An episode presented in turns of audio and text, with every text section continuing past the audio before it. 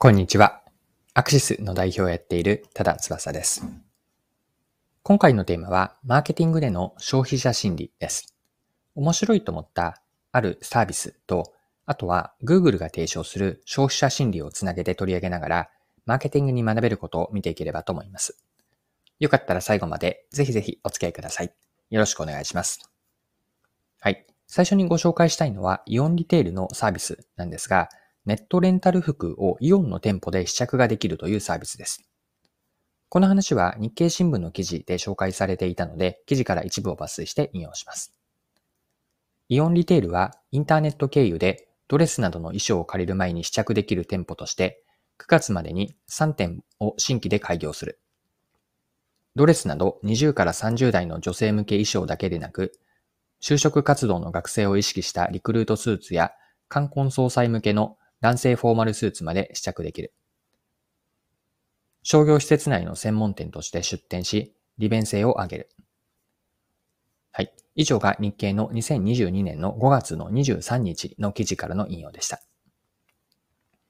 で、続けてですね、もう少しこのサービス内容について詳しく見ていきたいんですが、記事からまた読みますね。100方平メートルの床面積に約200種類のドレスやスーツなどを取り揃える。成人の女性や男性だけでなく、発表会や入園式などで子供が着るドレスなども用意している。特徴は幅180センチの試着室で親子でも入れることだ。また、試着室の隣に2脚の椅子と観葉植物を設置したフォトスポットも作った。試着した状態で写真を撮って SNS に投稿することも可能だ。はい、ここまでが記事です。で、イオンリテールのこのサービスを導入した狙いというのは、レンタル服への不安を解消することにあるんです。この部分については、記事からまた見ていきましょう。同様のネット経由で衣装をレンタルできるサービスは競合が多い。ネットで選ぶゆえに、サイズや色合い、デザインが実際に着てみてイメージと違う場合もある。返品して再び選び直すといった作業も必要となるなど、急な冠婚葬祭の予定に合わせるのは難しかった。リアル店舗で事前に試着できれば自分の好みに沿ったものを選べる。リアル店舗のため商業施設に買い物ついでに立ち寄って借りることも可能だ。仮にネットで選べた服が店舗になくても同じブランドとサイズで別の衣装を試着して雰囲気を確かめられる。はい、以上が記事です。で、たとえレンタルでも人は誰しもお金を払う以上は選んだものに失敗したくないという心理ってありますよね。冠婚葬祭などの急なケースでレンタルするような失敗した時の影響が多い場合はなおさらだと思います。ネットではたくさんの候補から選べるメリット、利点がある一方で、本当に自分に合った商品なのかを見極めるのは簡単ではないですよね。買ったりレンタルをしたものが思ったイメージと違う残念な気持ちになってしまうと。まあ、こうしたことはできれば避けたいのかなとで、このような買い物に失敗したくないというニーズに対応するのが、このご紹介したイオンリテールが始めたネットでのレンタル服というのを店舗で試着できるサービスなわけです。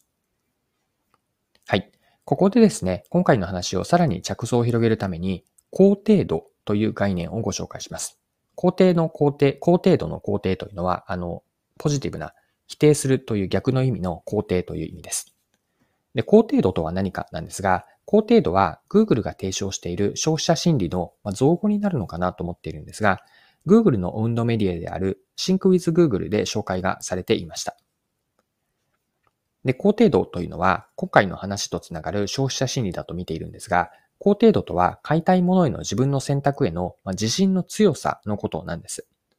平たく言ってしまうと、自分が買おうと思うものについて、これを買って間違いないと思える度合い、この度合いが高いほど高程度が高いと。これ買って、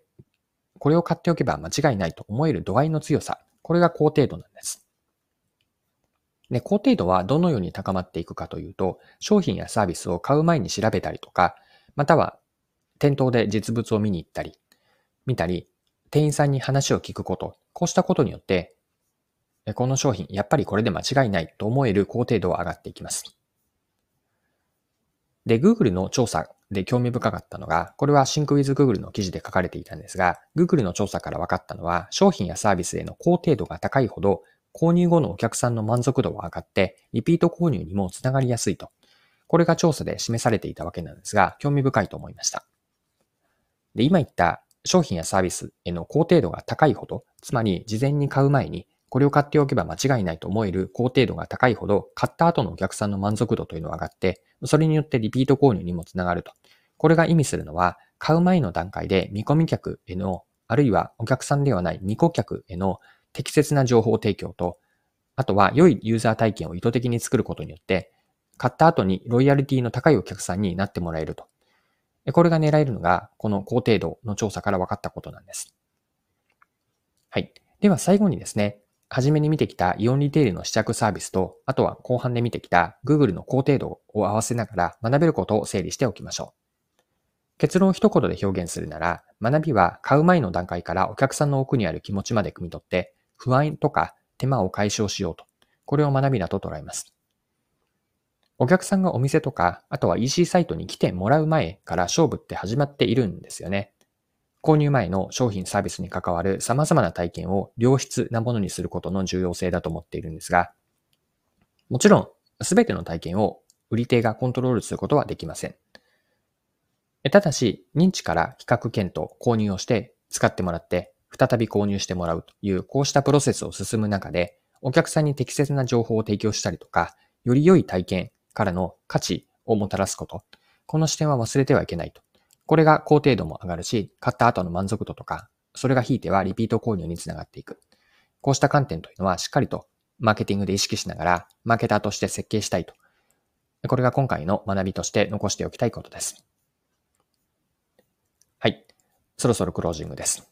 今回はイオンリテールのサービスと Google が提唱する消費者心理の高程度という概念からマーケティングに学べることを見てきました。二つの話の共通点として、背景にある消費者心理というのは、買い物で失敗したくない気持ちがあると思います。で、買ったものがイメージが違うと、残念な気持ちってどこかやっぱり起こりますよね。まあ、人は誰しもお金を払う以上は選んだものに失敗したくないという心理があって、まあ、これが高程度につながるわけなんですが、高程度というのは、買う、買おうと思っているものについて、これは間違、これを買って間違いないと思える度合いです。で、高程度で興味深かったのは、高程度が高いほど、購入後のお客さんの満足度が上がって、リピート購入にもつながると。これが Google の調査で示されていました。で、高程度を高めるためにどうすればいいのかというのを最後に触れておきたいんですが、えっと、認知から比較検討して購入利用、再購入と進む中で、その中で売り手側ができることとしては、適切な情報提供とか、それぞれの接点においてより良い体験の提供、それによって価値をもたらすことなんです。このように、お客さんにお店とか EC サイトに来てもらう前から勝負が始まっていて、買う前の段階からお客さんの奥にある気持ちまで汲み取って、発生している不安とか、起こる手間、これを解消していこうと。これを今回の学びとして捉えたいなと思いました。はい。今回も貴重なお時間を使って最後までお付き合いいただきありがとうございました。それでは今日も素敵な一日にしていきましょう。